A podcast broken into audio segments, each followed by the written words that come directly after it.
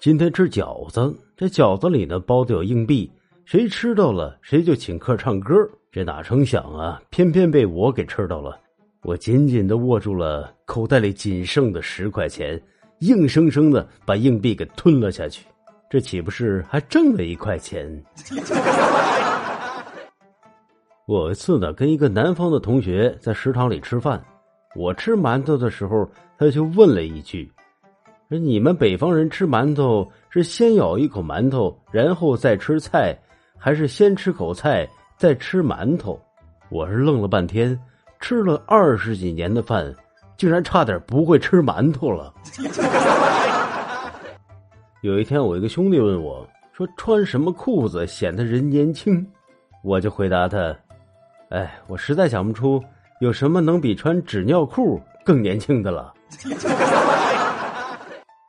这个事情呢，发生在全面开放二胎以后。我们邻居家的小孩在学校犯了错误，老师呢就让他把家长叫来。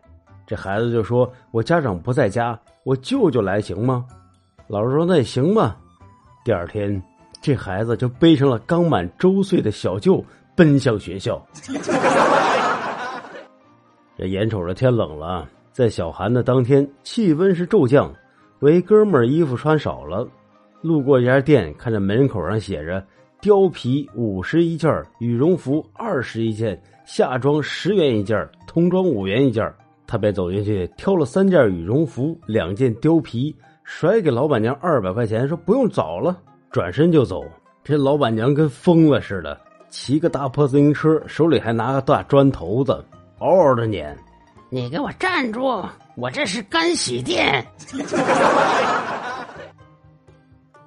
好久没回家吃饭了，在饭桌上，我妈是拼命的给我碗里面夹那个红烧肉，而且还是一脸心疼。乖儿子，多吃点，看你瘦的。没事没事妈，给我爸也夹点吧。我爸是一脸嫌弃的说道：“我不吃昨天的剩菜。”儿子今天推门而入，对我说：“爸爸，我是怎么来的？你别骗我了，我不是捡的，也不是充话费送的。”我深吸了口烟，对他说：“儿子，爸也不想再骗你了，你自己上网查吧，你也应该懂了，毕竟你都三十多了。”一个乘客呢，对出租车司机说：“师傅，你坑我呀！”从天府广场到春熙路，最多也就十块钱，你怎么打表能打出九十二块六？你他妈是瞎呀！那是收音机。